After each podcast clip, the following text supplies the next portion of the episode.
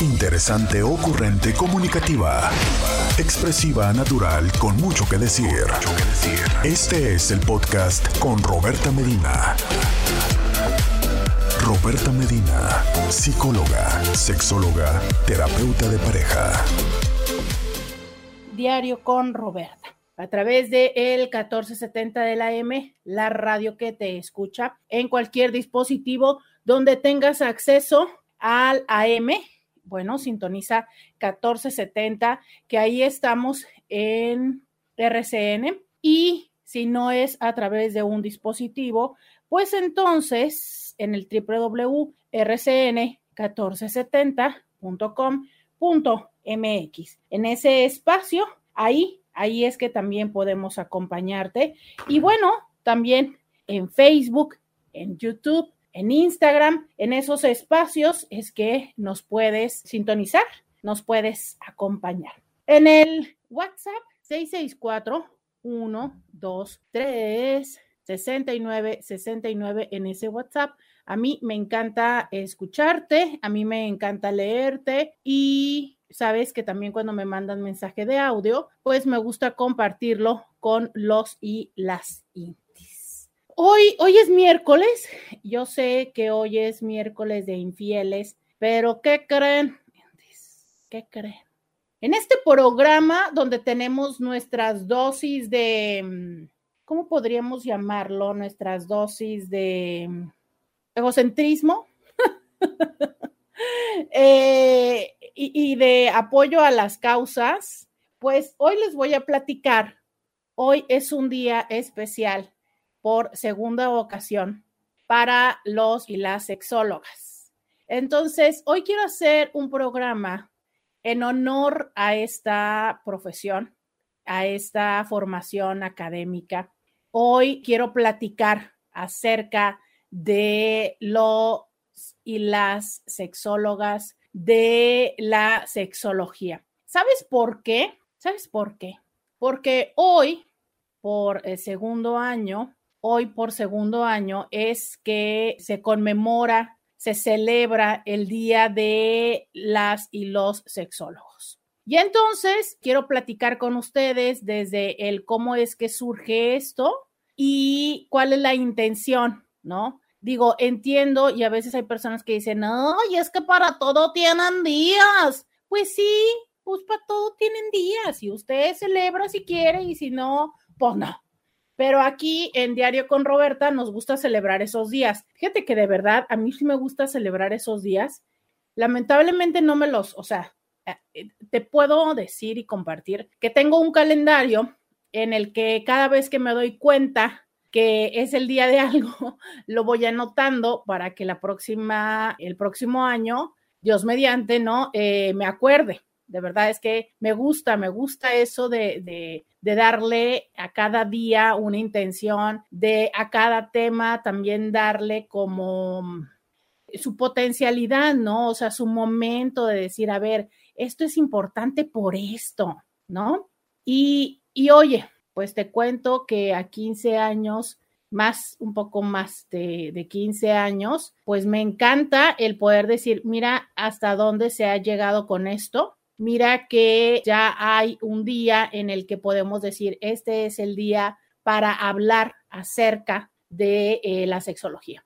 Y bueno, también decirte que hoy eh, estaré platicando contigo de eh, la diferencia entre un sexólogo y un terapeuta sexual. También te contaré a qué se dedica cada uno de estos y por supuesto que, claro que qué mejor manera de conmemorar el Día de las y los Sexólogos, no es, por supuesto, respondiendo preguntas de sexología. Entonces, de todo eso, de todo eso tratará el programa del día de hoy, que estoy aquí, aquí contigo para platicar, para conmemorar el día de los y las sexólogas. 664-123-6969 es el teléfono donde ya te leo, donde con gusto leo tus mensajes. Ay, mi vida. Miren, muchísimas gracias, muchas gracias a Egle, que nos escucha desde Costa Rica. Y miren, que me dice felicidades y me hace un hermoso regalo de tres, en Instagram se llaman insignias, pero que básicamente son estas moneditas, ¿no? Entonces, de verdad, de verdad, muchísimas, muchísimas, muchísimas gracias por este regalo. Que miren, de verdad es que además de lo económico, que por supuesto siempre se agradece y siempre hay oportunidad de eh, también de reinvertirlo, que ahora en el proyecto en el que estoy trabajando es que para quienes no pueden escuchar estos programas en tiempo, regresar a esta que intentaba hacerse una costumbre de tenerlos, eh, de tenerlos disponibles como podcast. Entonces, bueno, parte o lo que ustedes comparten de en estrellitas, en calcomanías, en todos estos aportes económicos justo hacia ese proyecto va, que es eh, para ustedes mismos, ¿no? Para que puedan tener acceso a este material y con ello poder compartirlo con alguien más que sea importante para ustedes. Entonces, de verdad, muchísimas gracias. Cada vez que hacen un regalito de esa magnitud, es para mí muy, muy, muy importante, muy significativo. Muchísimas muchísimas, gracias. Y es que justo hice esto, fíjate, hoy no puedo escuchar el programa, lo veré después completo. Con todo el amor, muchísimas gracias, de verdad. Gracias por esa felicitación, gracias también por las felicitaciones de, de esto que es una, yo, yo siento que es una profesión importante porque, eh, híjole, mira, es un tema que a todos y a todas nos, nos impacta, de no ser así, la realidad está en que seríamos muchísimo menos personas en este mundo, ¿verdad? Todas las personas que aquí existimos, existimos porque dos personas practicaron una parte de su sexualidad. Y una vez más decir que los sexólogos es que no solamente estudiamos lo que pasa ordinariamente bajo las sábanas o en la cama, esa es solamente una parte de lo que hoy podemos comprender gracias a este estudio, gracias al desarrollo de esta profesión, de lo que hoy podemos entender que tiene que ver con la sexualidad, con la sexología, con esta potencialidad de los seres humanos, que desde hace ya algunos años, Eusebio Rubio Eureoles, el doctor Eusebio Rubio Eureoles, quien es fundador de AMSAC, que es, si no me equivoco, la Asociación Mexicana y algo así para los estudios de la sexología, algo así será el nombre. Él proponía esta mm, a manera teórica esta teoría de los olones, como diciendo, a ver, es que todos estos aspectos están presentes dentro de la sexualidad de los seres humanos. Y él habla acerca de justo sí el erotismo como una expresión de, de la pasión, ¿no? De, de este intercambio placeroso con alguien más, del compartirse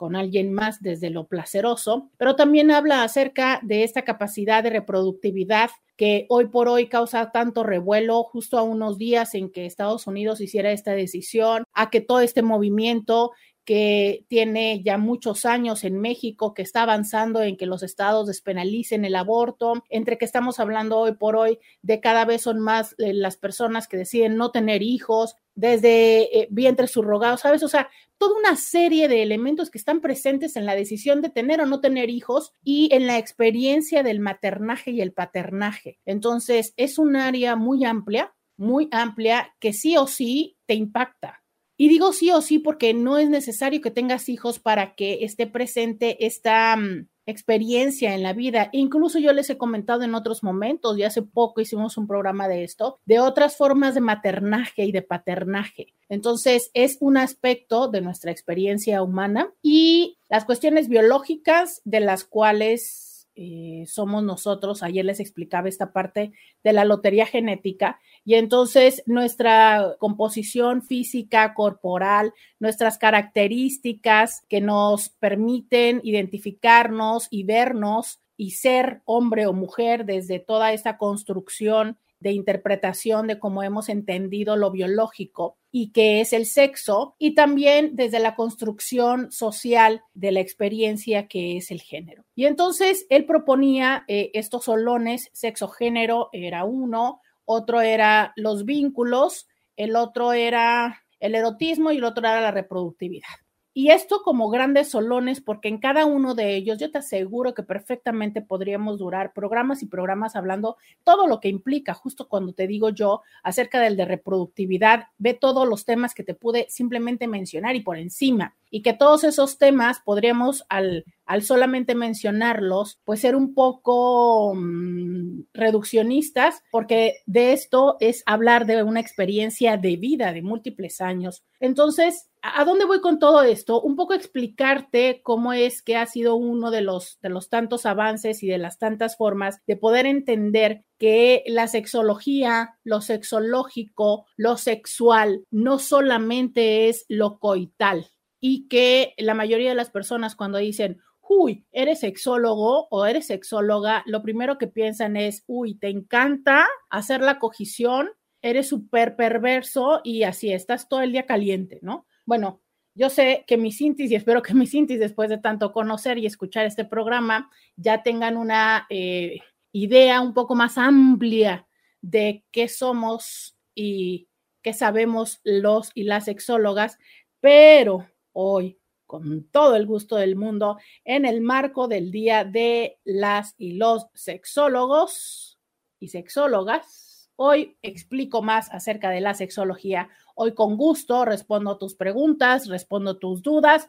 Hoy, hoy, miércoles, hablemos de la sexología y los que la estudiamos y los que práctica y docencia de la misma vivimos. Ay, yo voy a la pausa. Me encanta, mira, ya empezaron a, me mandaron un mensaje. Ay, adiós, adiós. Ya me mandaron a la pausa. Bye. Roberta Medina, síguela en las redes sociales. Ya regresamos, ya regresamos. 664 1 2 3 69 69. Oigan, quiero que, quiero que me digan, me escriban en WhatsApp o en las redes sociales. ¿Alguna idea? O sea, cuando tú escuchas que alguien es sexólogo o sexóloga, buen plan, no los voy a regañar. Haré lo posible por no regañarlos el día de hoy. Quiero que me digan qué es lo primero que se te viene a la mente. O sea, entiendo que esto es un ejercicio que a lo mejor no va a tener como una trascendencia en, en, el, en otro tipo de público, porque repito, pues ustedes ya están un poco acostumbrados a, este tipo de temas, pero pues como qué ideas, ¿no? ¿Qué mitos hay en torno a los y las sexólogas? Me felicitan en Instagram. Muchísimas gracias a, eh, sus felicitaciones. Dicen hoy es el día del sexólogo, felicidades. Madmo también dice felicidades, Roberta. Claudia dice muchas felicidades a la más simpática y espontánea. Muchas gracias, Claudia. Mira, no sé si soy la más simpática, debo de ser honesta pero yo creo que sí soy la más espontánea. ¿Sabes qué? Creo que soy la más transparente. Eso creo, ¿sabes? Muy, pero muy transparente. Oigan, es que me dice alguien, cuando nos estamos viendo a la pausa, me escriben y me dicen, ¡ay, seguro tú eres bien caliente! Nunca, nunca antes había podido responder a este comentario como el día de hoy, que es, sí, sí, la neta estoy bien caliente, bien caliente desde ayer, desde ayer como he sufrido esto, bueno, desde el lunes, o sea, de verdad es que estoy bien caliente y es que volteo y veo que estamos a 29 grados. Híjole, esto de estar aquí, este, en la, en la encerración y sin poder prender el ventilador con ustedes, me tiene muy caliente, muy, muy caliente, pero no de la calentura que ustedes piensan. Pero es interesante esto que dicen, ¿no? Ah, claro, es que los y las sexólogas han de ser bien calientes. Te voy a decir algo que yo sé que eh, algunos compañeros no les será de mucha gracia que yo diga, pero créeme lo que después de 15 años de dedicarme a esto, de haber estudiado seis maestrías, digo cinco maestrías en el tema, porque he estudiado seis, pero una de ellas no fue en sexología. Yo te puedo decir que muchísimas personas Igual que como luego dicen que los psicólogos eh, estudian psicología para ayudar a otras personas, pero que hay una parte de sí mismos que busca respuestas. ¿Sabes qué? Híjoles, que no sé, bueno, muy pocos, muy pocos, por no decir la verdad. Conozco yo que tengan una vida sexual plena, que tengan relaciones de pareja plenas, satisfactorias, honestas, de verdad, muy pocas. Y fíjate que ahora que estoy haciendo este rápido recorrido de todas las personas en la sexología que conozco, quiero contarles de alguien que es una persona que, híjole, cómo admiro. Y él, eh, para las generaciones, para quienes no son de Zetas, voy a, invitarles a que recuerden a esta persona. De casualidad, ustedes se acuerdan cuando no había muchos canales, este canal de Telehit, que había dos personas que hablaban de sexología con, creo que era Horacio Villalobos, ¿no? Y uno de ellos es Luis Perelman, este sexólogo quien con Rina Riesenfeld fundaron el, el, Armario Abierto, que fue la primera eh, librería especializada en precisamente en libros de sexualidad. Miren, me dicen por acá, yo sí lo recuerdo. Este hombre, alto, güero, muy, muy, muy guapo, muy atractivo, Luis Perelman, es una de las personas que conozco que tiene una relación de pareja de más, de más, de más duración, ¿sabes? Y de plenitud. O sea, que yo puedo decirte, nunca ha sido un tema de, ah, de saber, jamás. Pero también te voy a decir una cosa. Luis Perelman tiene la gran característica que es para mí el conciliador de toditicos los sexólogos que conozco. O sea, Luis Perelman está, eh, nos conoce a todos los sexólogos y sexólogas de México, pero también es el que tiene, eh, el que participa, justo ahorita está en la Organización Mundial de Sexología, pero es también el que está en contacto con los europeos, pero con los americanos, pero en las asociaciones. Este señor es una persona, bueno, mis respetos a nivel de, de la capacidad de mediación y de conciliación que tiene con todas las personas. Este señor ha reconciliado el cierro y el infierno juntos, ¿no? Por ahí búsquenlo, síganlo en sus, redes sociales.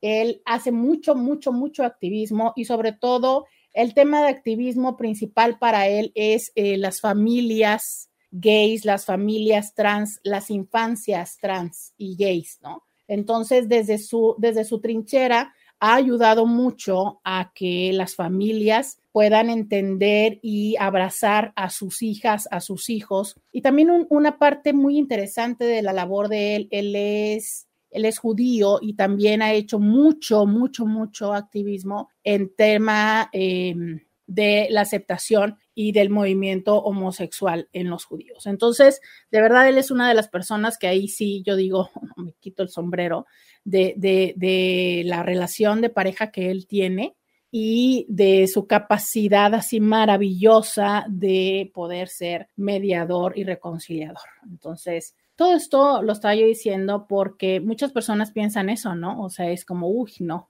Los sexólogos y las sexólogas seguramente les encanta el sexo todo el día, quieren con todo el mundo, ven cualquier cosa que se muevan y dicen por ahí.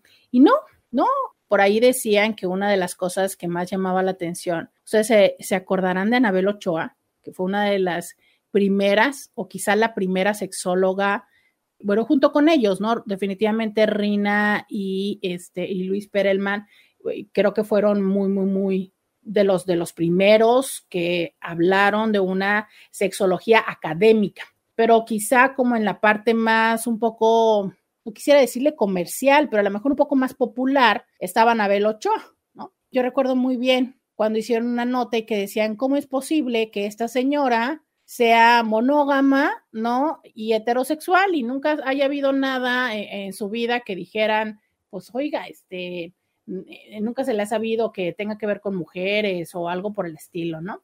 creo que fue una entrevista que le hicieron y que creo que fue el esposo el que dijo que básicamente sus prácticas eran como muy tradicionales. Y entonces eh, es como de todo, de todo en la vida, ¿no? O sea, yo creo que hay personas que son muy calientes y muy promiscuas por poner estas palabras de uso común, pero que de verdad creo que tendríamos que dejar de usarlas, pero que en este momento las uso como para una etiqueta, ¿sabes? O sea, finalmente yo creo que cada persona, independientemente de, su formación académica y de su hacer laboral, puede o no tener predilección por diferentes prácticas eróticas, por este, por diferentes maneras y acuerdos relacionales. Entonces, bueno, pero esa, esa sí es como una idea muy común.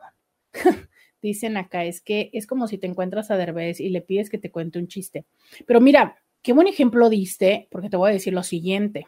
Con todo el trabajo que ha hecho Eugenio Derbez, independientemente yo sé que hay muchas personas y que hay muchas razones por las cuales ser detractor de, este señor. Lo entiendo, lo sé, eh, ya lo habíamos platicado cuando lo de la película Coda, que muchas personas me decían, ay, no, a mí no me gusta. Ok, sí, sí.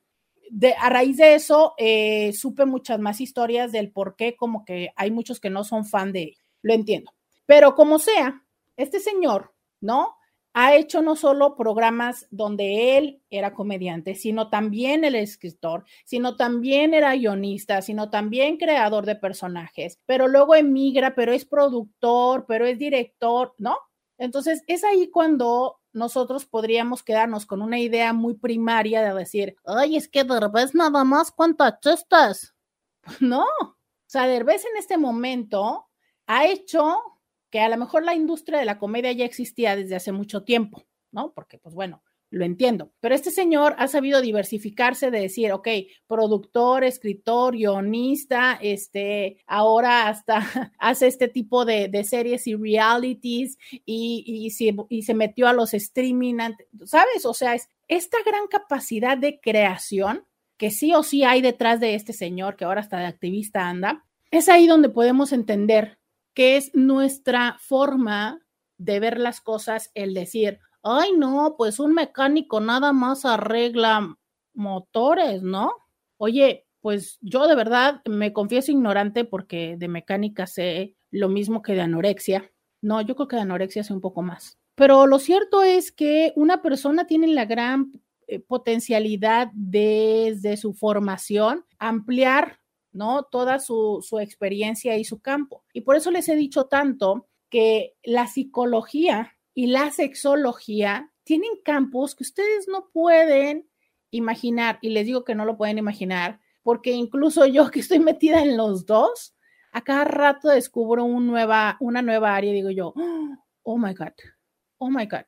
Eso definitivamente es tema de, de la de buscar eh, entender y conocer más a profundidad y de aprender de ello, ¿no? Entonces, yo sigo acá leyendo sus mensajes. Muchísimas gracias. Quiero que me digan sus mitos, quiero que me digan sus ideas, quiero que me digan sus fantasías. Ya les arruiné la de que eh, los sexólogos son calientes todo el tiempo, pero a ver, ¿qué más piensan? Bueno, a lo mejor sí hay cosas que les puedo decir de secretillos ahí, pero quiero que primero me lo digas tú, quiero que me cuentes, ¿cuándo fue la primera vez que supiste que había algo que se llamaba sexología? O sea, ¿qué, qué, pensaste de eso? es que es muy interesante, porque sabéis que hay personas que no saben que existe esta especialidad. Y entonces cuando tienen este tipo de problemas, acuden con, por supuesto, primero con la comadre, pero, uff, o sea, con el remedio, con la bruja, con antes de ir con una persona que sea sexólogo o sexóloga. Yo quiero que me cuentes y que me digas, ¿cuándo fue que tú supiste que esto existía? Esto es lo que llamamos sexología. Vamos a la pausa y volvemos podcast de Roberta Medina. Ya regresamos. 664-123-69-69. 664-123-69-69. 69-69. Yo creo que ese es un número que sí o sí suena a sexo. Sexo. Voy a ir a leer los mensajes. Dice, la primera vez que escuché sobre la sexología fue con Silvio Olmedo en un programa que hacía en.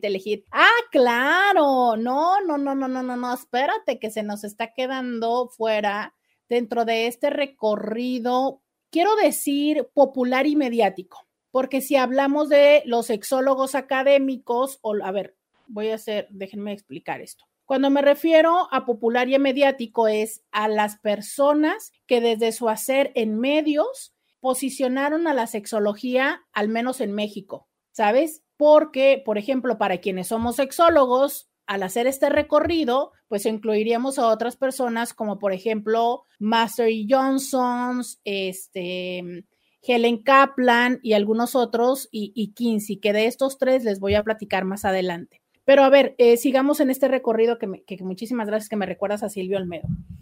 Yo, tengo, ya saben que yo aquí luego digo las cosas. Yo, tengo como una cierta, no entiendo por qué los mexicanos, y yo no sé, a ver, eh, por favor, quienes me están escuchando ahora desde Chile, eh, ah, ya se fue la chica de Costa Rica, y la de este, mm, la de Suiza, ¿no? Díganme si en otros países son así, pero es que yo no sé por qué en México tenemos esto que luego le decimos, nadie es profeta en su tierra. Yo no sé por qué nos encanta tomar y, darle más y potencializar más a personas extranjeras. Y precisamente, si ustedes se dan cuenta, cuando hacemos un recorrido desde quienes identificamos y reconocemos más en temas sexológicos, así es. Silvia Almedo de España y a quienes, ¿saben quién se les está olvidando? Esta chica venezolana, pero ahora ya les diré de ella.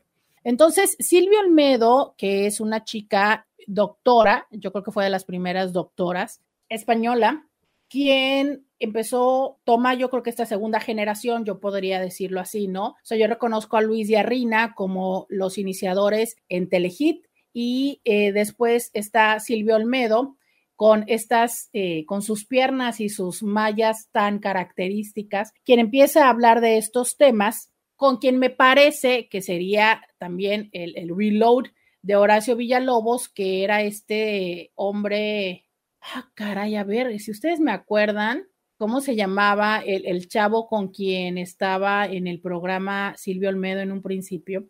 Pero entonces ella empieza justo a hablar de sexualidad y poco a poco ella desde su formación como psicóloga también empieza a hablar de temas como de sexualidad, de, pareja, ¿no? Y que tenía estos dos espacios en, en, estos programas. Y sí, efectivamente, yo creo que ahí es donde muchos, al menos yo es donde empiezo a ver más los programas. Yo no recuerdo, Christoph, muchas gracias. Yo, a mí no me tocó mucho ver a, a Rina y a Luis, a mí me tocó eh, ver un poquito a, a Silvio Olmedo, ¿no? Pero sí, definitivamente Silvio Almedo, quien sigue muy, muy, muy, muy, muy vigente. Creo que fue de las primeras en, ser muy prolífera escribiendo. Quiero decirles que se los decía yo ayer o antier, este libro que Rina Riesenfeld escribió, dos libros ha escrito ella. El primero de Mamá, Papá, Soy Gay, que para mí sigue siendo sí o sí una herramienta esencial en la consulta cuando los padres de familia vienen a consultarme respecto a que su hijo o su hija les ha dicho o ellos notan o tienen alguna preocupación o alguna duda y, en temas de que sus hijos puedan ser gay. Eh, definitivamente es una gran herramienta, es un libro que ustedes pueden encontrar en cualquier librería. Bueno, no sé por qué la pande, pero sí pueden encontrar en cualquier librería. Y además también dense la oportunidad de entrar al armario abierto que pueden encontrar en internet. Les digo, esta librería que Rina Riesenfeld y Luis Perelman fundaron, híjole, pues no sé, yo creo que fácil, más de 20 años, y que tienen todo tipo de material. O sea, si tú eres maestra, y quieres buscar material eh, didáctico, si eres psicóloga y quieres buscar material para poder hacer evaluaciones, si eres papá y quieres buscar información, si tienes dudas, de verdad, el armario abierto es una muy, muy buena mm, espacio donde encontrarás muy buen material y que no nada más es material de libros y no nada más mexicanos, sino también de otros tantos espacios. Entonces, les decía, después eh, viene Silvio Almedo con Christoph y después lo que yo encuentro y yo conozco es a esta chica, Alessandra Rampolla, quien en aquel entonces ella estaba, pues yo creo que en Venezuela, pero cuando yo la conozco más, es que de verdad no recuerdo cuál fue el primer programa, pero a ver si es que ustedes se acuerdan de ese programa, de este canal, cuando ya empieza la proliferación de canales había un canal de Cosmopolitan, de esta revista que ha sido pues una de las que más ha, marcado moda y tendencia y todo esto. Entonces en ese canal estaba esta chica, quien corporalmente era pues muy similar a mí, ¿no? O sea, era gordita ella. Y entonces ella, eh, pero ella tiene una cara angelical, preciosa y, y, muy tierna ella, ¿no? Muy, muy tierna, muy linda. Y entonces ella hablaba de temas de sexualidad y yo decía, wow, ¿no? O sea, absoluta y totalmente fuera de todo este estereotipo. Y una vez más empieza también en un programa donde ella le entrevistan, después viene otra temporada donde ella ya tenía su programa ella sola y luego creo que en otro programa ella con varias. Y llega un momento en el que decide hacerse, ella lo ha hablado ampliamente en sus redes sociales hace 10 años ya, que se hizo la intervención bariátrica, alguna de las cirugías, y hoy por hoy luce absoluta y totalmente diferente, hermosísima, y ha emigrado más a hacer ejercicio y trabajo en Estados Unidos, pero como para Latinoamérica, ¿no? Como para ya canales latinoamericanos. Entonces, ella ha sido también un, un, fuerte referente y de ahí fue que cuando yo la conozco en ese canal, yo estudiaba, yo estudiaba psicología y había empezado a ser voluntaria en una organización de, de VIH. Y entonces yo dije, ah, caray, pues es que aquí en Tijuana no hay sexólogos. Entonces yo decía, a ver, ¿dónde hay una Silvia Olmedo o dónde hay una Alessandra Rampolla? Al menos aquí no había. Entonces es cuando la señorita, ¿verdad? Que aparte tiene eh, un encantamiento con el ser diferente y única, dijo, ah, de acá soy, de acá soy. Y bueno, pues, este, ándale. Justo me acaban de mandar una fotografía donde ella eh, sube una, una imagen y dice, me recuerdan así, que, que, de, de, aquellos tiempos, ¿no? Donde ella pues era, tenía sobrepeso y que hoy pues nada que ver, tiene, o sea, mira, simplemente estoy viendo su Instagram, tiene 746 mil seguidores, bueno, gracias. Y hoy por hoy, bueno, hace programas en Australia, en cosa y media, pero por ejemplo, ella también para mí es, es, es un referente, bueno, luego hablaré de ese tema. Pero definitivamente eh, para mí, para mí ella fue quien dije yo, ah, eso, eso es lo que yo quiero ser. Todavía recuerdo cuando llegué y le platicé a mi papá que yo quería ser sexóloga, ¿no? Pero sí, eh, eso es eh, uno de los caminos que hemos ido teniendo en el acercamiento mediático. Ya después se fue abriendo mucho más los medios, los canales y creo que hoy quizá lo que más consumimos es pues redes sociales, ¿no? Yo creo que, que probablemente de ahí ya todas ustedes y todos ustedes puedan tener mucho más referencias. Eh, mira, por acá dice también me la mandan otra vez. Anabel Ochoa me dice, hola Roberta, muy buen día. También ella fue una excelente sexóloga y sin tapujos. Sí, justo les decía Anabel Ochoa, quien murió muy joven, ¿no? O sea, murió muy joven. Sí, miren, murió en el 2008.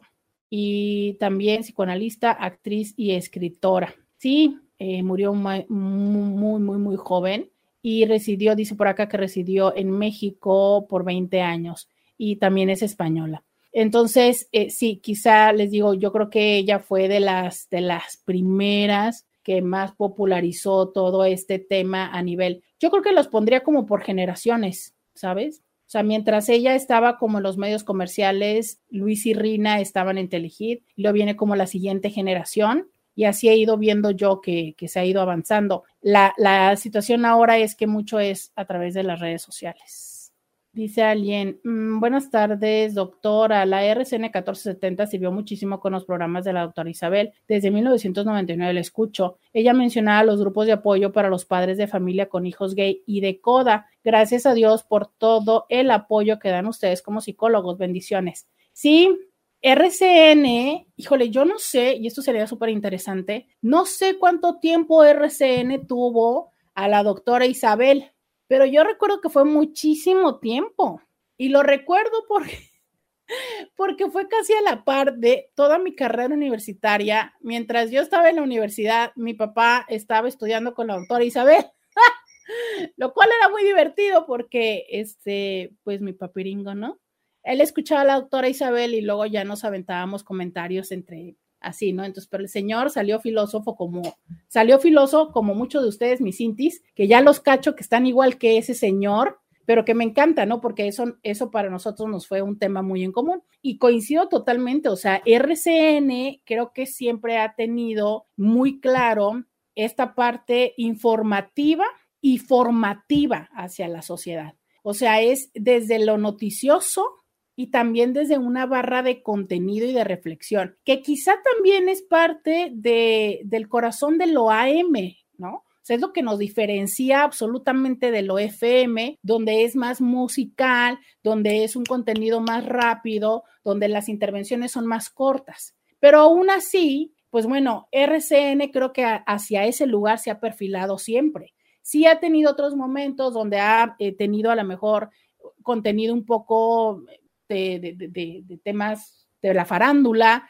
También en un tiempo estuvo mucho con lo deportivo, pero es algo que yo reconozco, que me encanta y que agradezco profundamente a Dios por haberme puesto aquí, pero sobre todo a los directivos y, a todos, eh, a todo nivel de los directivos de Uniradio que me permiten formar parte de esto que ellos llaman la barra, pero que es, insisto, no solamente desde lo noticioso, sino desde el acompañamiento psicoemocional. Esto es lo que nosotros le llamamos psicoeducación, ¿sabes? E, el trabajo y el abordaje que también hace la barra, e, este programa de El Mundo Sánchez, que Consejo de Amigos, ¿no? Que también está Blanca Ackerman, que en otro momento hubo otra psicóloga, que en otro momento hubo otro programa con diferentes especialistas holísticos. Entonces, sí, definitivamente coincido contigo, RCN 1470 ha tenido esta vertiente, este compromiso social y que definitivamente hay muchas personas que,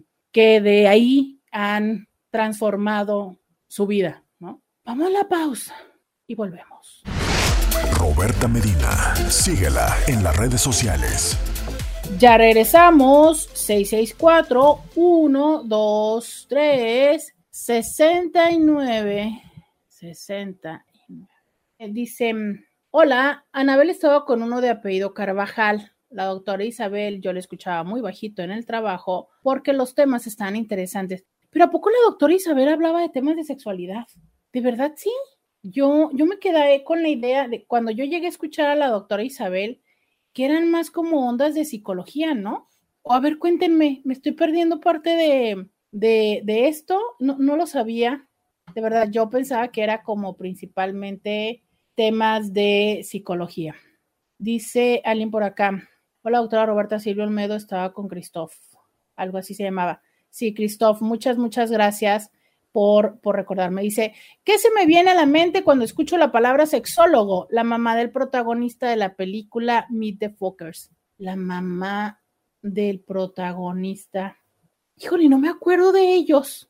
O sea, me acuerdo de que el papá era Robert De Niro, ¿no? Pero fíjate, no me acuerdo de ellos. Pero sí creo, fíjate que algo que sí creo es que con esta serie de Sex Ed, de Sex Education, que creo que está en su tercera mm, temporada, ¿no? Europea. Sí, el referente de sexología es la mamá de este chavo y también creo que va a generar que muchas personas quieran estudiar esto. Déjame decirte que también fue una, una formación que hubo mucho tiempo en el que era complicadísimo estudiarla. En mis tiempos era como, uff, ¿sabes? Es que solamente estaba en la Ciudad de México y, típico de, ah, ¿cómo le vas a hacer? Y la, la, la, la, la, la. Pero bueno, esto ha sido algo que sí o sí la PANDE vino a derribar y creo que para la mayoría, si no es que para todas las profesiones, hoy por hoy en línea puedes acceder a mucha formación académica, lo cual me recuerda decirles esto. No dejemos de darle la justa dimensión, reconocimiento y diferenciación a los diferentes formas y grados de formación que existen en todo en la vida. Me refiero a que una cosa es la formación básica, la formación que podemos hoy por hoy acceder a diferentes cursos. Mira, justo con lo de la PANDE, se dio mucho la socialización de plataformas que eh, dan cursos que incluso eran gratuitos o a mí me gustaba mucho que pagas una membresía y entonces puedes acceder a todos los cursos que da la plataforma. Y en esas plataformas, personas, por ejemplo, como yo, que tienen una experiencia, hacen un curso. Y entonces yo te voy a dar un curso de sexualidad, te voy a dar un curso de mecánica, te voy a dar un curso de cocina, te voy a dar un curso de nutrición, de lo que sea que yo sepa hacer. Entonces, Claro que todo ese tipo de formaciones nos funcionan. ¿Por qué? Porque hay tantas cosas que saber en la vida, hay tantas cosas que pueden ser útiles en la vida pero una cosa es cuando estudias para cuestiones personales y otra es cuando ya tu hacer profesional implica algo de ese estudio y no somos conscientes de la dimensión, la responsabilidad y las implicaciones de ello. Entonces, podríamos decir que esa es como la primera forma, ¿no? O quizá algunos cursos que te dan algunas personas y bueno, y tal. Después hay los diplomados, que hoy por hoy encuentro que se ha desdibujado mucho el concepto originario de los diplomados, que es una formación que tiene 160 horas como mínimo y que su programa está avalado por alguna universidad. Esto es, puede ser que tú tengas una asociación o una escuela, pero vamos a ponerlo, tú tienes una asociación de, de lo que sea y quieres dar un diploma. Bueno, tienes que hacer un programa académico que una universidad te diga, sí, yo lo avalo. O sea, este programa cumple con ello. Y desde ese aval pueden dar esta formación académica, lo cual no sucede con todos los diplomados que ofrecen ahora en línea, donde entonces, por ejemplo, yo se me puede ocurrir que voy a darles a ustedes los Intis un diplomado de sexualidad y por el simple hecho de que le pongo cierta duración y el título, ustedes piensan que es un diplomado, pero no lo es. O sea, les estoy dando toda esa explicación para que cuando ustedes decidan formarse, elijan desde un lugar la mejor opción o la opción y que ustedes sepan qué es lo que están escogiendo. Sin embargo, como les digo, hoy por hoy hay muchas personas que dan diplomados o también le están llamando certificaciones. A ver, para que una certificación literal te certifique, pues tiene que haber un organismo que te certifique. O sea, la Asociación Nacional de Sexología, la Federación de la no sé qué, el Colegio de Ginecólogos, ¿no? Porque si no, pues un, una certificación o una capacitación. Y entonces, dejando de lado que les digo que algunos no son diplomados reales, después está la especialidad. ¿Qué es la especialidad? Es justo un estudio especializado que es aproximadamente de un año y medio a dos años de formación académica para la cual te piden que ya hayas cursado la licenciatura y esto te da un estudio más profundo de alguno de estos temas. Después viene la maestría, que usualmente tiene una duración de dos años, dos años y medio, y que aquí es un estudio más profundo de uno de cualquiera de estos temas, del que sea. Que aquí es donde hasta hoy en la mayoría de los espacios latinoamericanos y creo que incluso de Estados Unidos. O sea, hay básicamente dos lugares nada más en todo eh, Latinoamérica donde puedes estudiar sexología como carrera universitaria. En todos los demás espacios es como formación de posgrado. Esto es como una maestría.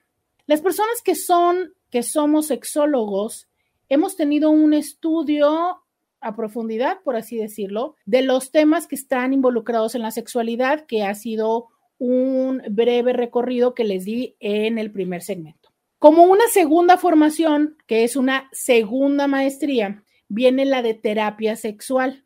Terapia sexual es entonces el conjunto de herramientas para poder atender y resolver esos problemas sexológicos. Y entonces esa es la diferencia entre un terapeuta sexual y un sexólogo. Por lo cual hay momentos en los que sí, una persona, un sexólogo, puede ser quien resuelva tus dudas. Yo quiero saber cómo hacer sexo anal. Ah, un sexólogo te puede perfectamente explicar eso, ¿no? Mire, usted lo que tiene que hacer es el lubricante, la distensión, la protección, el...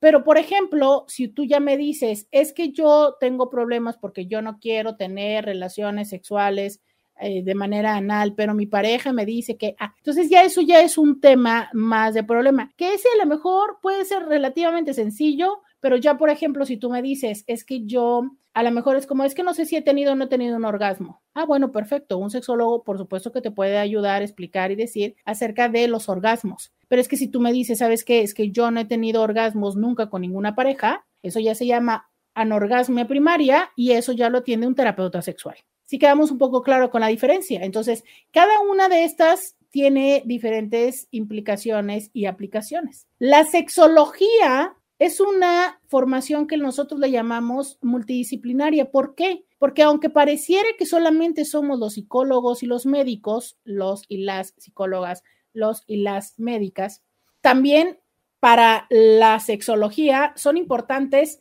les abogados, maestros, enfermeras, este, ¿sabes? Básicamente cualquier carrera, cualquier carrera académica tiene y puede hacer una injerencia en temas sexológicos. Entonces, la sexología como tal, como una formación de posgrado, está abierta y muchísimas veces la toman personas de diferentes profesiones. Y eso es padrísimo, ¿sabes? Porque entonces, solo porque hay abogados que tienen esta mirada sexológica, es que hemos podido tener avances a nivel, eh, no sé, este, a niveles eh, legales que de otra manera no habrían sido posibles, ¿sabes? A nivel del Congreso y de otras, sí. Ah, bueno, solo porque ha habido este, personas de justo, ¿no? Activistas que van a la ONU y demás. Entonces, claro, la sexología tiene esta eh, gran apertura de diferente índole. Y por eso es importante, como todo en la vida, ir especializándose. Entonces, si ya vamos a resolver los problemas personales, entonces estudiamos terapia sexual y es cuando podemos atender este tipo de problemas de orden psicoemocional. Y ahí sí, lo ideal es que sean los psicólogos los que tengan esta formación o a veces los médicos también. Vamos a la pausa y volvemos. Podcast de Roberta Medina. Bienvenida, bienvenido a la segunda hora de Diario con Roberta. Te saluda Roberta Medina. Soy psicóloga, sexóloga, terapeuta sexual, terapeuta de parejas, terapeuta de familia. De lunes a viernes, la INTI, con la que compartes temas de la vida, del amor, del sexo, de lo que sucede a tu alrededor, de lo que tú quieras platicar. Estamos aquí de 11 a 1. Y me dicen por acá en Instagram, gracias por toda la valiosa información y reflexiones que nos compartes. Muchas, muchas gracias. Dice por acá alguien. Felicidades, bendiciones por tener una hermosa profesión. Muchas gracias. Leo, sigo leyendo acá en Instagram y me dice alguien, Ah, hoy es el día sexólogo, felicidades. Dice, lo que me viene a la mente cuando escucho sexo, lo que me viene a la mente al escuchar sexología son los psicólogos del sexo y todo lo que implica vivirlo antes de escucharlas y aprender de ustedes. Pensaba que eran quien te enseñaba a hacerlo. Fíjate qué padre lo, lo resumes, psicólogos del sexo. Sí, sí creo que también esa es una idea que tenemos y hay una película que se llama, hmm, creo que es no hay media semanas, no, Bliss, no. Anywho, hay una película que fue muy popular por allá, creo que por los noventas, que tenía esto, ¿no? Que es como a los terapeutas sexuales o el sexólogo estando así como en su diván y la pareja estando en, en, el diván, ¿no? Haciendo lo suyo y como si fuéramos coach de, mm, no, un poco no, más a la derecha, más a la izquierda. Les cuento que hace 15 años que, yo puse mi consultorio. Tengo mi consultorio donde yo atiendo personalmente, o sea, es, es, un departamento. Entonces imaginen que hay un, un cuarto de este departamento que es el consultorio donde yo atiendo a puerta cerrada personalmente que también les voy a decir que cada, cada parte de cómo está conformado el espacio tiene un porqué, pero eso ya será tema de otro momento. Y hay otro que es la sala, que era la sala del departamento, que tiene una sala que yo amo mi sala, se me hace súper hermosísima, ya sabes, estas, estas salas que le dan la vuelta, que ocupan dos paredes de la, de la, del cuarto, y es una sala. Entonces son dos sillones larguísimos, o sea, imagina que uno tapa, toma toda una pared y el otro toca toda otra pared, ¿no? Y una silla enfrente. Les digo, a mí me encanta esa sala. Entonces, las personas y, la sala de espera. Entonces, la idea que yo tenía, sobre todo al principio, que ya, sabes, ¿no? Cuando empiezas y que quieres hacer todas las cosas así como súper perfectas. Y también creo que en aquel momento las personas tenían mucho miedo venir a los sexólogos, venir a consulta. Entonces lo que hacíamos era cuando iba a salir alguien de consulta de mi consultorio para que no se encontraran visualmente y fuera incómodo, la otra persona estaba en la sala de espera, estaba en la sala que originalmente iba a ser sala de terapia este, grupal. ¿no? Por eso están, esos sillones están enormes, porque la idea es ahí hacer reuniones eh, de, terapia grupal. Pero entonces lo que hacíamos era, pues para que en vez de que estuvieran en la sala de espera de la entrada, meterlos a esa sala para que tuviera una puerta y entonces la persona que va saliendo del consultorio no viera a la persona que iba entrando. Estás hablando de hace 15 años, o sea, cuando era como de, uy, es que yo no quiero que las personas sepan. Entonces, cuando estaban en esa sala, que veían esos sillones enormes y que veían la silla enfrente, lo que decían y le preguntaban a quién era mi asistente, que quiero decirles que mi asistente durante, híjoles, que yo no sé cuántos años, yo creo que habrá sido, pues no menos de cinco a siete años, mi asistente era mi mamá, mi mamirica, porque en aquel tiempo yo era una mocosita y este y los hombres obviamente iban con ideas muy mal plan, entonces para que yo no estuviera sola en el consultorio, ella se hacía pasar por mi secretaria. Y era muy interesante porque luego llegaban a consulta y creían que ella era la psicóloga porque a mí me veían pues muy chavita y con el cabello rosa. Para colmo yo consultaba descalza porque amo estar descalza. Entonces, a reserva de que todo el mundo quería más bien la terapia con la señora mayor que con la chavala, era muy interesante que siempre le preguntaban eso y le decían, oiga, y aquí la sexóloga se pone a ver cómo lo hacen, todo mundo le preguntaba eso. Bueno, a lo mejor ocho de cada diez personas. O le preguntaban que, este, que si yo iba a hacerlo con ellos y tal, ¿no? Entonces era como muy interesante el decir, ah, carajo, o sea, es cómo seguimos pensando que tiene que ver con eso, con que la forma de enseñar o de explicar o de validar es así. Lo que me recuerda platicarte que efectivamente una de las aproximaciones que se han hecho de cómo hacer terapia sexual sí es con directamente con la persona. A este tipo de terapia se le llama terapia de surrogado o, o con surrogados. ¿Qué son las personas surrogadas? Quiero decirte que esto en los 70 se intentó en México, pero definitivamente los mexicanos, este, culturalmente en ese entonces, y dudo que ahora estemos preparados para ello, pero es un modelo que en algunas partes de Europa y que en Estados Unidos sí llegan a practicar. La única escuela que yo sé está precisamente en San Francisco. ¿Y qué es lo que sucede ahí? Son terapeutas sexuales también, que estudian para ser subrogados y que entonces colaboran con otro terapeuta sexual, ¿no? Para, por ejemplo, resulta que yo estoy teniendo, y te lo digo porque yo he tenido esta dificultad y no tienes una idea cómo he deseado poder tener esta modalidad acá en México. Y entonces es, yo estoy trabajando con un hombre que tiene eyaculación precoz, tiene mucha ansiedad de tener un encuentro y de salir con una mujer porque siempre le ha sucedido que no puede lograr la eyaculación. Entonces ya pasamos toda esta primera fase del abordaje terapéutico que es de autoerotismo, pero ya se necesita que sí o sí esté con alguien. Y no hay con quien esté, no hay. Y el obligarle a que vaya y se encuentre a una chava de bar, pues no va a poder ser y contratar a una persona del trabajo sexual comercial no siempre tiene un buen resultado porque no siempre están sensibilizadas a dar el tiempo y a participar del ejercicio terapéutico que es necesario. Y entonces, ¿qué hacemos? ¿No?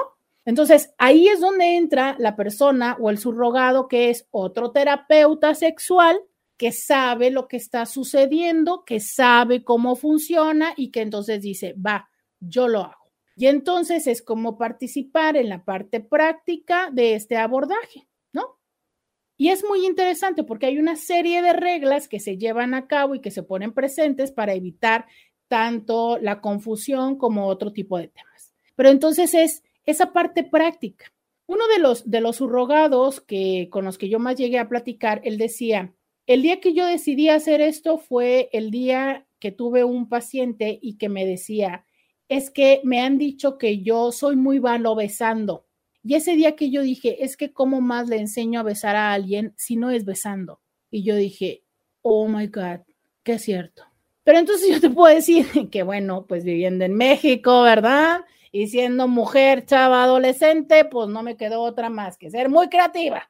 Entonces he tenido que inventarme cada cosa a lo largo de estos 15 años para explicarle las cosas a las personas que, bueno, porque la verdad yo no creo que nuestro país esté para ello todavía y no sé en cuánto tiempo lo llegue a estar, pero, pero sí, es, es, es un tema que a veces puede llegar a ser complejo. Tan complejo como les digo que justo Luisa, quien ahora está otra vez conmigo, pero quien estuvo hace cinco o seis años en el consultorio de manera presencial respondiendo a las llamadas, yo creo que, no sé si me está escuchando porque sé que me mandó un mensaje de WhatsApp, pero yo te puedo decir que no pasa una semana, no pasaba una semana sin que dos o tres veces a la semana hubiera hombres que hablaban mientras se tocaban y entonces, o sea, era como la molestia de estar escuchando esos sonidos, hablaban y colgaban y hablaban y colgaban y lo volvían a hacer, el decirte cosas raras, el hacer citas como para esperar a ver qué. Hoy por hoy todavía lo ven en las redes sociales desde que se hace este abordaje terapéutico digital. Muchas chavas que se están quejando de que es que me hizo una cita y a la hora que abrieron la cámara pues la persona se estaba tocando, ¿sabes? Toda esta serie de ideas que yo digo, a ver, sí, chido, te gusta que te vean, bueno, a ver, vete al grupo de personas, ¿no? Que se llaman boyeristas y ve con estas personas. Te gusta y lo que quieres, porque hay personas que son muy insistentes. No, no, no, es que yo quiero que me toque, yo quiero que me toque. A ver, pues entonces vete con una persona que trabaje del sexo comercial y que lo va a hacer. O sea, lejos de decir y de cuestionar y de decir, ah, estás mal, eres perverso, lo que sea, es simplemente estás en un lugar que no, ¿sabes? O sea, el ejercicio sexológico, el ejercicio de la terapia sexual es muy distinto. Y eso es lo que tenemos que entender, que tus ganas no son lo suficiente para que transgredas mi derecho, ¿sabes? Mi intimidad. Y eso es algo muy importante. Hoy por hoy, ni se diga la cantidad de dick pics que llegan y que abundan y que es claro, es que como tú quieres, tú tienes que hacer lo que yo quiero. Entonces, híjole, lamentablemente sigue sucediendo, pero pues es parte de todos estos estigmas que yo espero y deseo que ustedes, mis intis, ya no tengan. Vamos a la pausa y volvemos. Roberta Medina, síguela en las redes sociales 664-123-6969 es mi celular. Aquí con gusto te escucho. Dice por acá alguien.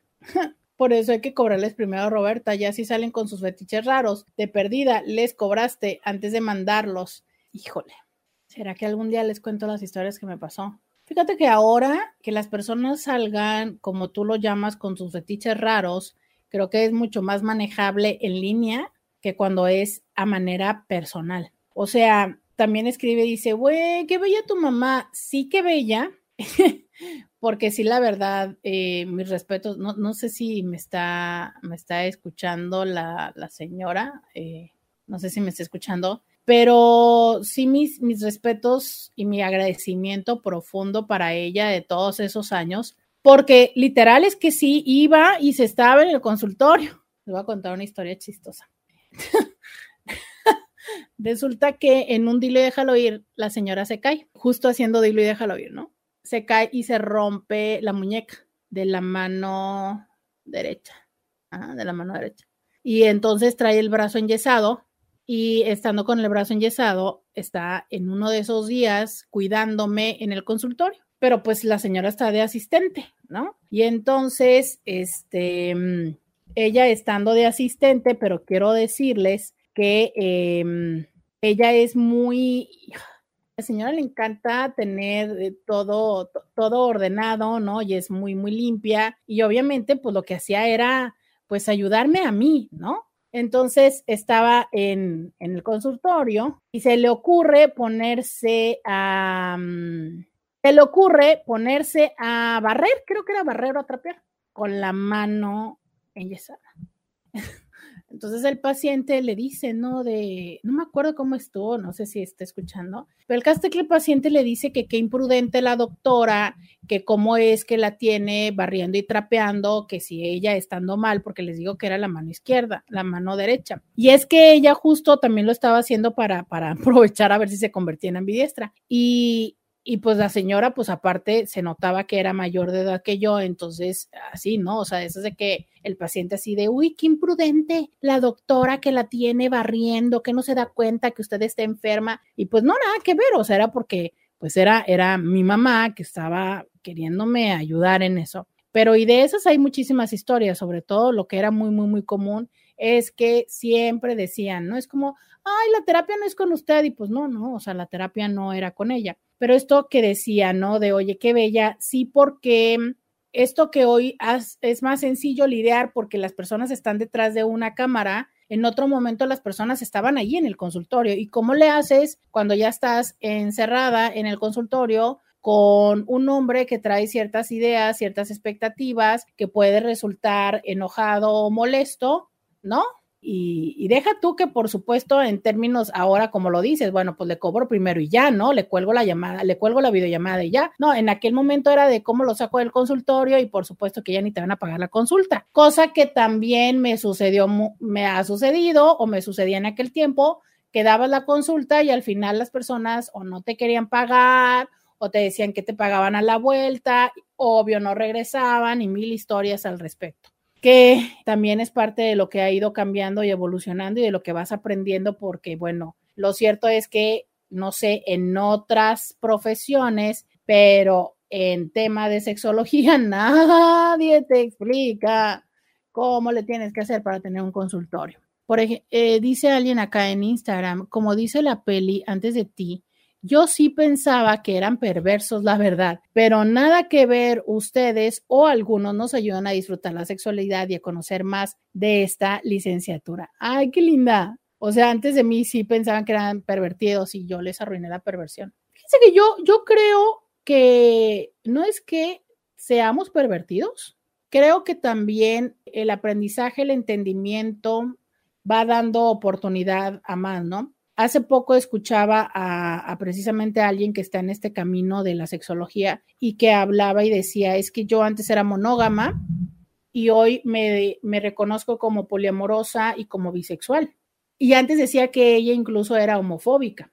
Y, bueno, creo que de eso va la vida, de conforme vas trabajando y entendiendo y aprendiendo de ti misma, preguntándote y cuestionándote como mujer y como hombre, puedes entender que también estás en crecimiento y en evolución. Y ahí es donde puedes abrir tus propias perspectivas, permitirte explorar siendo o no sexólogo o sexóloga. ¿Sabes? Definitivamente yo creo que esto sería un ejercicio que todos y todas deberíamos hacer, el permitirnos explorar, eh, identificar, aprender de todo en la vida, de todo. Alguien dice, lo que viene a la mente al escuchar sexología son, ah, ya, esto ya lo leí, lo de los psicólogos del sexo, ya lo leí. Dice, yo me imaginaba que deben tener muy buenas y grandes experiencias sexuales y además les regalan juguetes. Híjole, sí, pero, sabes, también creo que es frecuente que podamos haber tenido malas experiencias sexuales. Yo en mi caso les he compartido múltiples veces que la razón por la cual yo decidí especializarme en dolor sexual como uno de mis últimos eh, temas de especialización es precisamente porque lo viví. Entonces, cuando yo, cuando yo atiendo a mujeres que me dicen, es que me duele tener relaciones sexuales, o sea, mi entendimiento y mi, mi acompañamiento va más allá de lo teórico, es yo sé lo que se siente. Yo sé lo que se siente, yo supe lo que era en el 2012 que no hubiera médico, ginecólogo, ginecóloga que me lo resolviera y que lo que me lo resolvió fue ir a Arizona a estudiar una certificación en ese sentido, ¿sabes? Y empezar a trabajar y hablar de ese tema. Entonces, es uno de mis grandes, podría decirles, orgullos, pero de los más difíciles, porque fue una cosa, híjole, yo me acuerdo aquello muy bien. Entonces, no siempre nada más lo placentero, ¿sabes? Pero de, creo que totalmente es enriquecedor. Eh, dice mm, por acá es que lo primera vez que escucharon de sexología fue a los 14 años, cuando escucharon el podcast de eh, Paulina Millán. que sí, eh, Paulina Millán, creo que en ese ejercicio, yo, yo recuerdo cuando ella empezó a hacer podcast, yo lo recuerdo perfectamente que era, ni siquiera era algo común los podcasts. El boom que han tenido ha sido los últimos, que serán? Cinco años, probablemente, ¿no? Con todo este, ni se diga ahora en la pande, que ahora en la pande todo el mundo hizo podcast, pero el boom básicamente habrá sido que los últimos cinco años. Yo perfectamente me acuerdo cuando ella hacía podcast y yo decía, pero como para qué, pero ¿quién nos oye? Y ve, o sea, definitivamente es que eh, fue algo que, que fue generando así estas raíces, que fue permeando y que hoy por hoy agradezco profundamente todo su trabajo, porque gracias a que me ha hecho invitación a participar en este en ese su podcast es que hoy puedo conocer a muchos de ustedes que vienen aquí, que participan en el programa todos los días y, me encanta, ¿no? Entonces, definitivamente yo diría, y a ella la reconozco como la pionera en, en hacer eh, desde los podcasts, en hablar de sexología, definitivamente ella para mí ha sido justo así como lo dices, ¿no? La reina de, los podcasts del podcast en sexología. Dice, mi primer acercamiento como tal a la sexología fue con un podcast que se llamaba Háblame Sucio. Ese podcast no era educativo como el tuyo. Después seguí a Pau Millán y ahí te conocí y comencé a seguirte. Mira, sí, fíjate que el de Háblame Sucio, no, yo lo escuché una vez. No me queda muy claro cuál es su propuesta, además de eh, el uso abierto del lenguaje que yo no puedo usar a las 12 del día, pero definitivamente es, es uno de los podcasts que en, en, la parte mercadológica, o sea, simplemente el nombre, pero tiene un boom, qué cosa, qué cosa de penetración. Por ahí etiquétenle, etiquétenme a ver si me invitan, ¿no? Es uno de los podcasts que me encantaría participar y por supuesto en Se Regalan Dudas, pero este, creo que también abrió mucho y ahí es donde yo creo que, a ver, hay muchas formas y abordajes. O sea, la sexología se habla y se habla, o sea, muchísimas personas que lo utilizan para vender. El reto es cuando dejas de lado la oportunidad que tienes de estas personas que te siguen para también dejarles un poco de información. Híjole, es que a lo mejor esto ya sería más un poco de la historia de radio que de sexología, pero así como yo les dije que Alessandra Rampolla fue para mí un referente de estudiar, la contraparte fue tres personas que en medios eran las personas que hablaban de sexología, que era eh, lo que había en la región y que para mí era como de, ¿es en serio? Y entonces no puede ser, o sea, no puede ser, ¿no? Y realmente fue, fue, fue eso lo que a mí me motivó. Y fue ahí donde, y los tres hombres. Entonces de repente era como, uy, ¿cómo le hago yo como mujer, chavita, para entrar a ese lugar que estaba dominado por esa propuesta. Y, fue ahí el reto donde yo siento que mi, donde decidí que lo que me podía ayudar era la parte de lo académico y por eso la colección de maestrías y que ustedes hoy me conozcan, que a pesar de que me conocen, como que de repente les grito y soy ruda, o sea, de verdad es que ustedes no me conocen como yo soy verdaderamente en mi vida porque pues tuve que hacerme como muy, eh, muy, muy así, muy, muy doctora, ¿no? Y créanme lo que, pues es que si ustedes conocieran a como yo soy, bueno, ahí les cuento, ahí les contaría después que se me perdió una parte de la frescura. Oigan, hablando de la frescura, vamos a la pausa y volvemos. Podcast de Roberta Medina. Ya regresamos, 664 123 69 69. Dice por acá, eh, yo recuerdo que antes los morros tomaban a cura el ser sexólogo o sexólogo. Uno decía, yo quiero estudiar eso y se reían de ti, mas no sé si a la fecha. Yo tampoco sé. Yo la verdad es que cuando lo estudié, Sabes que no sé cómo esté ahora, pero cuando, cuando lo estudié la primera vez, pues la verdad no se lo dije a nadie porque ni siquiera lo estudié aquí, básicamente. Pero ya después, cuando fui estudiando las otras, sí era un punto de que las personas decían que su expectativa, mira, ah, ok, ahora ya puede entrar este comentario que les quería decir de Alessandra Rampolla. desde lo visual, tú la ves y es una mujer hermosa, hermosa, hermosa. Desde lo actitudinal es una mujer tierna, este, súper sonriente, o sea, la mujer se le ve su aura rosa, linda, hermosa. Desde lo exitosa profesionalmente que dices tú, por Dios, esta mujer traspasó fronteras latinoamericanas de idioma y de todo y es una freona. Y hace un tiempo que yo no le veo pareja. Y es ahí cuando me pregunto, digo yo, ah, caray, ¿no? ¿Por? Y yo te puedo decir que a título personal, yo recuerdo ver cómo es que mi vida de pareja, mi potencialidad de pareja se impactó severamente en mis veintes, ¿no? Porque era una parte donde se me ocurrió tocar el área donde los hombres eran los amos y señores. Entonces, como si se dividieran entre que los hombres pensaban que entonces yo los iba a evaluar, como que yo iba a saber más que ellos, como que este no me no iban a dar el ancho, ¿sabes? O los otros que es como, es que qué vergüenza porque yo no quiero una mujer de la cual van a estar hablando y que sea una tuta y que todo mundo te traiga en, en su mente y en su cabeza, ¿no? Y bueno, y con todas estas fotografías y dick pics y cosas así. Entonces era como de, ah, caray, entonces, bueno, claro, te vuelves la fantasía, porque bueno, la fantasía que tú no sabes, eso sí, muchísimos hombres te toman como fantasía, porque desde su cabeza es como de todas las cosas que harás, pues claro, uno va aprendiendo trucos y mañas, ¿no? Por supuesto, pero es eso, o sea, es como la fantasía que quiero probar, como cuando te dan este, la aplicación por siete días, entonces quiero saber qué, qué, qué sirve y todo, pero la voy a cancelar porque no me la quiero quedar la mensualidad. Entonces, eso sí me pasó muchísimo. Yo deseo que las nuevas generaciones, los nuevos hombres, no traigan este chip tan, tan implantado y que creo que tiene que ver desde la inseguridad, ¿no?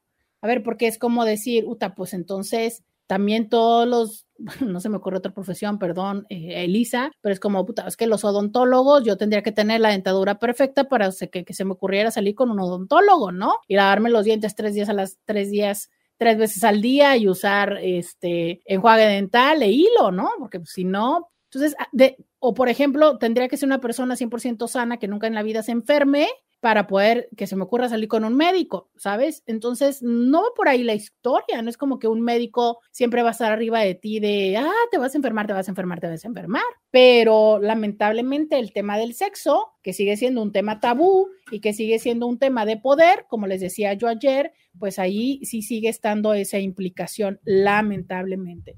Y al menos ahora digo, por mi edad, para mí sí sigue siendo un reto.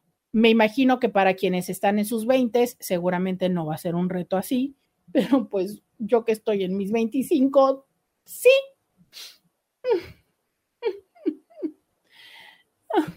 Quiero llorar. Este dice, siempre he pensado que el número de teléfono elegiste así. Fíjate que no lo elegí, pero sí me lo eligieron y soy súper feliz con él, súper feliz con él deseo tenerlo por muchos años más. Me parece que es muy, muy, muy sencillo, aunque me llama la atención que hay personas que no lo entienden. Yo la primera vez que escuché de esto de la sexología fuiste tú en Círculo Rosa, creo que así se llamaba. ¡Ah! No manches, ¿a poco eres de Círculo Rosa? Por Dios, por la vida de los clavos de Cristo, Círculo Rosa, hace muchísimos años. Dice, ¿qué te dijo tu papá? ¿Qué me dijo mi papiringo? Fíjate que fue muy interesante porque él siempre dijo que él lo único que quería era que nosotros tres, o sea, sus dos hijos y su esposa, fuéramos felices. Entonces el único que me preguntó, eh, nada, lo recuerdo muy bien, estamos en un restaurante, él estaba sentado a mi derecha y yo recuerdo que le dije, ah, ya sé lo que quiero ser. me dijo, ¿qué? Y ya le dije sexólogo, me dijo, ah, qué bien, no más, ¿qué necesitas? Sí, mi papá siempre decía eso, ¿qué necesitas? ¿Sabes? Él nunca, nunca fue. Y quiero decirte que quien me dio mi primera lección contra la homofobia mucho tiempo antes fue él, él. Él un día que yo estaba haciendo comentarios homofóbicos, que yo decía que todos eran gays a menos de que demostraran lo contrario, y él me dijo, él habló conmigo y me dijo, no lo estés haciendo, ¿sabes? Estoy hablando de hace muchísimo tiempo, entonces no, ese señor siempre fue un señor de avanzada, siempre fue. ¿Qué es lo mejor y lo peor de ser sexóloga? Lo mejor y lo peor de ser sexóloga. Lo peor de ser sexóloga lo acabo de explicar, el tema de pareja, y lo mejor Para mí, lo mejor fue el haber sido la única persona por siete años en la región. Eso fue para mí eh, el hit, ¿no? Porque creo que fue la combinación del momento y el tiempo exacto de hacer algo cuando nadie más lo hacía. Y eso fue, o sea, de verdad era como, no había alguien más, no había alguien más. Entonces, si alguien tenía algún problema sexual, que principalmente eran los hombres, cuando querían resolverlo era como de sí o sí conmigo. Entonces, eso lo agradezco muchísimo porque me permitió tener mucha experiencia, aprender mucho, mucho, mucho, mucho. O sea, sí aprendí en las escuelas, pero realmente lo aprendí a base de escuchar a muchísimas personas. Eso es algo que me encanta, pero lo mejor es ver la cara de las personas cuando han logrado reconciliarse con su experiencia erótica. O sea, de las, de las cosas que más recuerdo así es las mujeres que han logrado tener orgasmo, las mujeres que han logrado combatir el vaginismo, los matrimonios que podían tener 10, 12, 15 años y que nunca lograron una penetración y que ahora ya la tenían, el ver a parejas que a pesar de que estaban en un tratamiento de asistencia de fertilidad no lograban un embarazo y, se logró. Las personas que vienen destrozadas así, con, con mucho dolor porque acaban de descubrir una infidelidad y cuando los veo que, que, lo superaron y años después, este, no sé, que siguen juntos, esos son, esos son los, los máximos regalos para mí. Eso es lo, lo, más, lo más chido hoy por hoy. Y que son temas que, que nadie más. Eso, creo que eso es lo que me encanta. Eso, eso es lo que me encanta. Eh, dice Aliena, hola hermosa, muchas felicidades, eres mi sexóloga favorita. Siempre aprendo muchísimo. Gracias por compartir tus conocimientos. Muchas gracias. Dice, creo que el personaje era Barbara Streisand, la mamá de Fokker. No la recuerdo, pero voy a ver esa película otra vez. Alguien dice, felicidades Roberto, un abrazo y gracias por compartir todo tu conocimiento, que para mí ha sido maravilloso. Muchísimas, muchísimas gracias. Dice, hola doctora, buenas tardes, muchísimas felicidades en tu día de corazón, te agradezco todo el conocimiento que has aportado a mi vida. De no ser por tu programa, seguiría en la oscuridad. Pues gracias por venir a este espacio. Qué bueno que, eh, que les guste y que les funcione. ¿Por qué? Me dice, tu camiseta no es apta para personas sensibles. ¿Por qué? ¿Por qué? Me dice alguien, ¿quién es Dilo y déjalo ir? Eh, Dilo y déjalo ir es un proyecto que hicimos. Uy, esa, es una historia larga que la trataré de resumir. Desde el 2007 ha sido un proyecto de dar acompañamiento terapéutico de manera gratuita, pero este, de manera gratuita, así, es, la manera más fácil de resumirlo, pero es toda una, una filosofía detrás que con gusto espero que este año pueda volver a compartir con ustedes. Dice, pienso que a medida que vamos aprendiendo, vamos dejando prejuicios y nos abrimos a nuevas posibilidades. Exacto, pero en general, ¿no? Todas las personas podríamos hacerlo. Si yo tenía muchos tabús, pensaba que un sexólogo solo era para temas de personas que fueran sexualmente activas, no en parejas, sino con diversas personas. Ándale, eso no lo había escuchado, ¿eh? Ah, mira, también dice alguien más. A mí me encantó la manera en que te conocí, si fue por Sexópolis, por Sexópolis, pero fue por una amiga que casi no frecuento, pero me llegó justo en el momento indicado, las amo. Sí, yo de verdad, este, agradezco muchísimo, muchísimo, muchísimo todo ese esfuerzo que Paulina Millán ha hecho y que hoy por hoy nos ha permitido que, que ustedes y nosotros coincidamos. Si probablemente los hombres se intimidan con una sexóloga, sí, Fíjense que hasta se los he dicho, ¿no? Que, que yo en Tinder y en todo eso, pero nada que ver, ni psicóloga ni sexóloga. Hubo un tiempo que me ponía maestra, porque este, si dices que eres sexóloga, luego, luego de, ay, mamita, y te gusta, y mándame este selfies y tú, así, mm, mándame nudes. Mm". Dice, la fecha me da cosa ir al dentista, por lo que pensarán de mí de pareja jamás. ¿Cómo? No entendí. Dice, ¿qué fue cuando mi comentario de lo de dentista? Saludos desde Arizona. Dice, mi amigo me platica que él solo puede eyacular imaginando que su esposa es otra mujer. A mí se me hace mal eso, la verdad. ¿Qué opinas? Yo tengo 12 años con mi esposa y lo disfruto como antes. Pues que me, me llama la atención que te preocupe lo de tu amigo. ¿No será que ese amigo eres tú? Dice Blossom Nails, gracias por todas tus enseñanzas y orientación. Eh, dice alguien más, ya me diste envidia de la buena por tus papis. Me gustaría que los viernes que es tema libre presentaras a tus papis y nos contaran un poco de su conocimiento. Me parece buena idea, a ver si lo logro. Dice alguien, felicidades en tu día, Roberta. Dice que me da cosa ir al dentista por lo de que por lo que pasará. No me imagino con una pareja que sea dentista, no, gracias. sí, ¿no? A ver que nos cuenten la dentista, si está con hijo. Sí, claro, pero es que a ver, yo no creo, aquí te voy a decir algo que está peor, es que yo no creo que solo los dentistas se fijen en nuestros dientes al momento de castearnos. Yo me fijo en los dientes y no soy dentista pero sí, sí te entiendo. ¿Sabes que sí creo que, que las personas tienen también así un estigma súper gruesísimo de no, por favor, no quiero una pareja así? de los y las psicólogas. Creo que todo el mundo dice, ay, me estás psicoanalizando, ay, me estás analizando. Creo que son como parejas que no. Oigan, pero ¿sabes qué? Esto que dice la, la, la INTI, ¿qué tal si el viernes hacemos la lista de profesiones que no se antojan para pareja? ¿no? Creo que puede ser chistoso el tema. Vamos a la pausa y volvemos. Roberta Medina, síguela en las redes sociales. Estamos acá en el 664-123-6969, leyendo sus mensajes, agradeciendo todas sus eh, felicitaciones. Este dice, no se diga más, quiero aventarme un trío, a ver qué pedo. Saludos.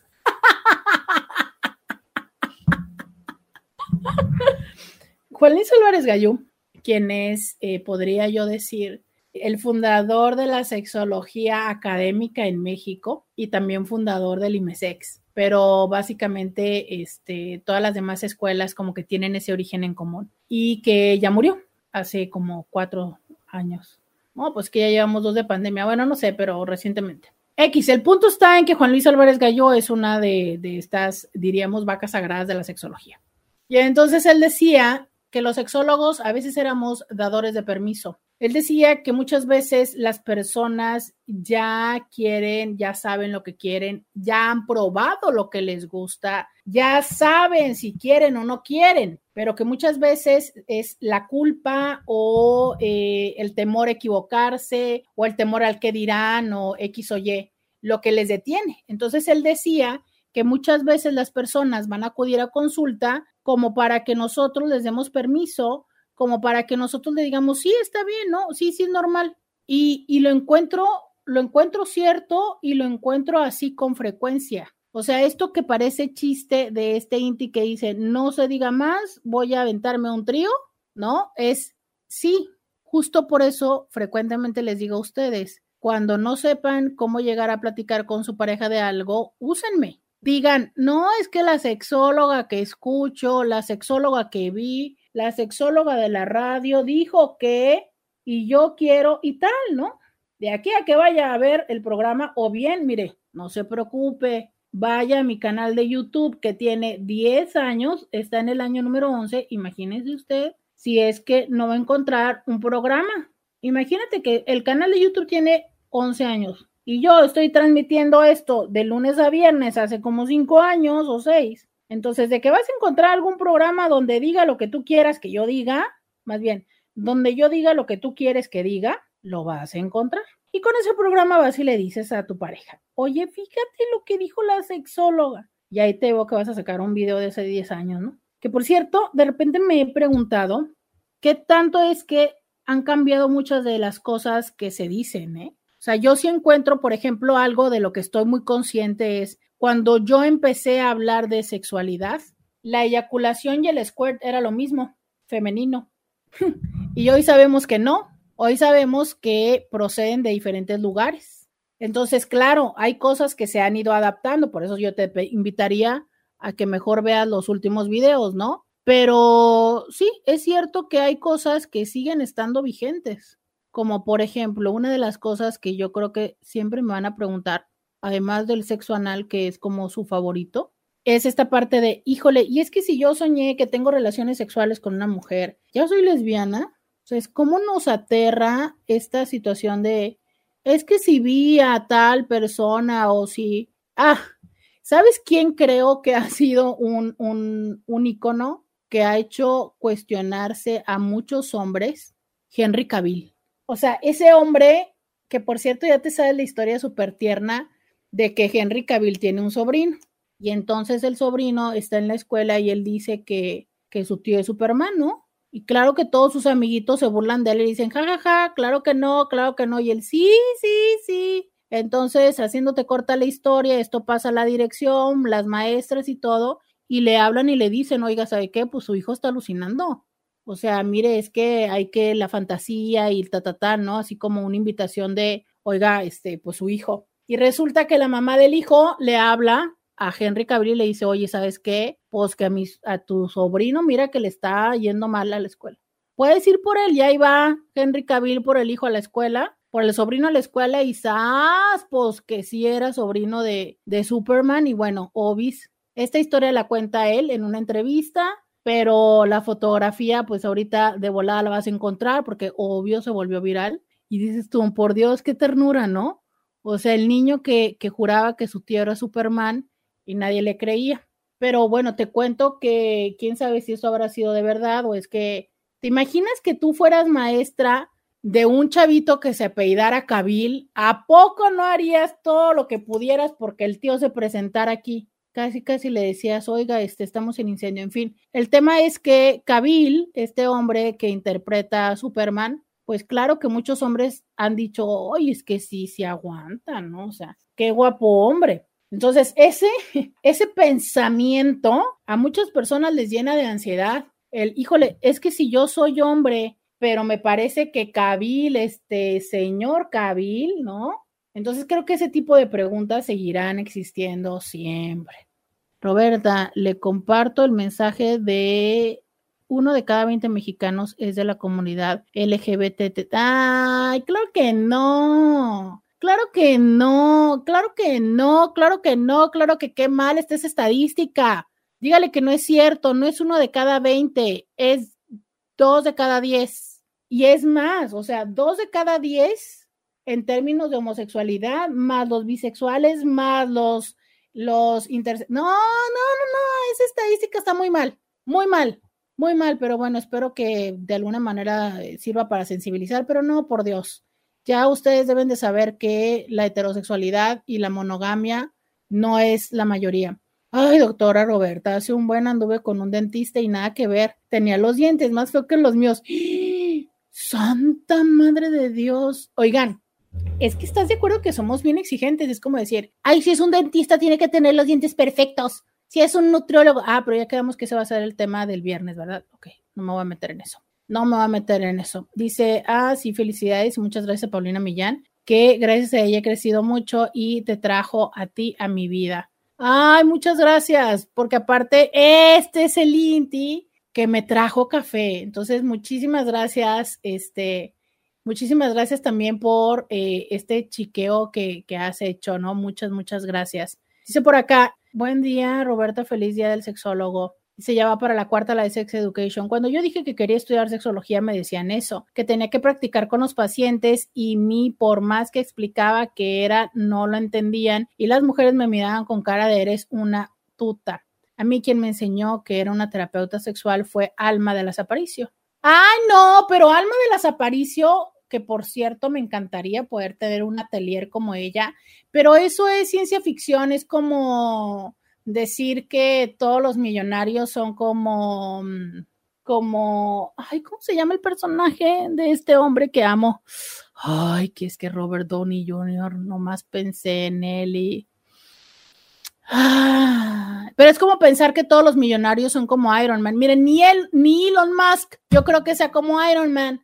Es como pensar que, no, no, no, o sea, lo de Alma Paricio es, es una cosa de ciencia ficción aunque resultaría padrísimo. Pero fíjense que el modelo de Alma Aparicio es precisamente lo que yo les decía de sus rogados. O sea, Alma Aparicio tenía su, su séquito de hombres y que, y que con ellos aprovechaba para poder eh, potencializar su terapia, ¿no?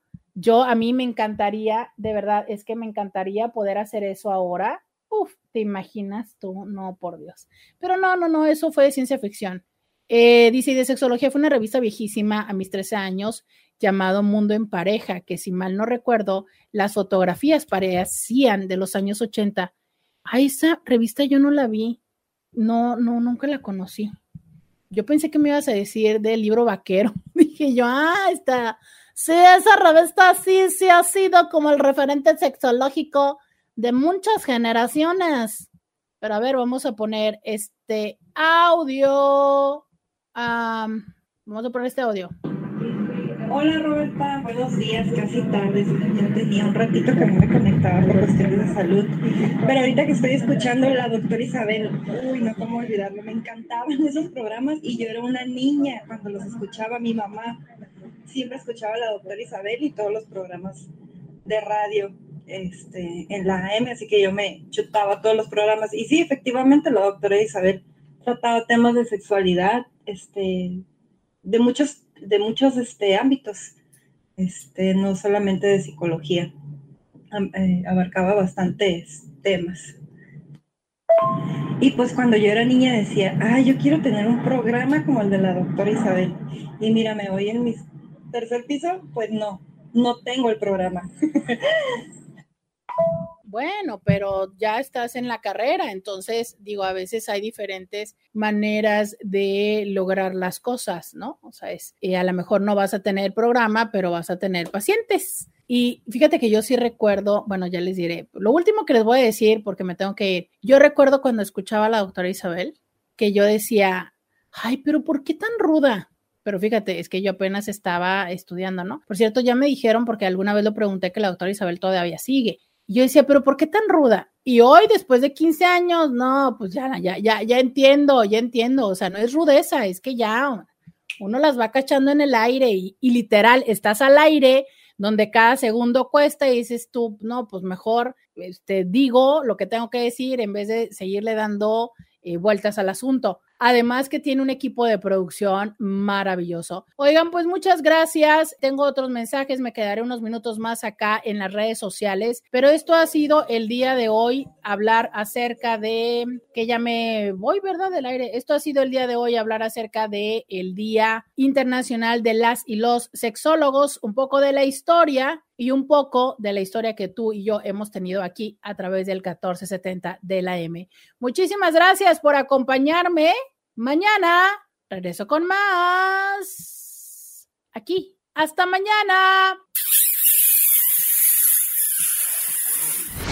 Roberta Medina. Escúchala en vivo de lunes a viernes a las 11 de la mañana por RCN 1470 AM.